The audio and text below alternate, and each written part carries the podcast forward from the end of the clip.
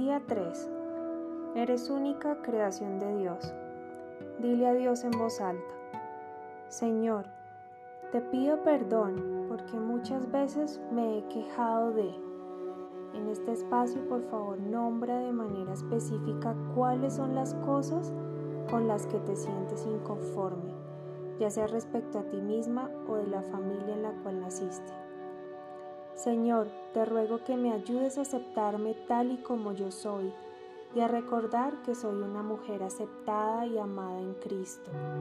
Te pido, Espíritu Santo, que me reveles mi verdadera identidad como hija amada. En el nombre poderoso de Jesús.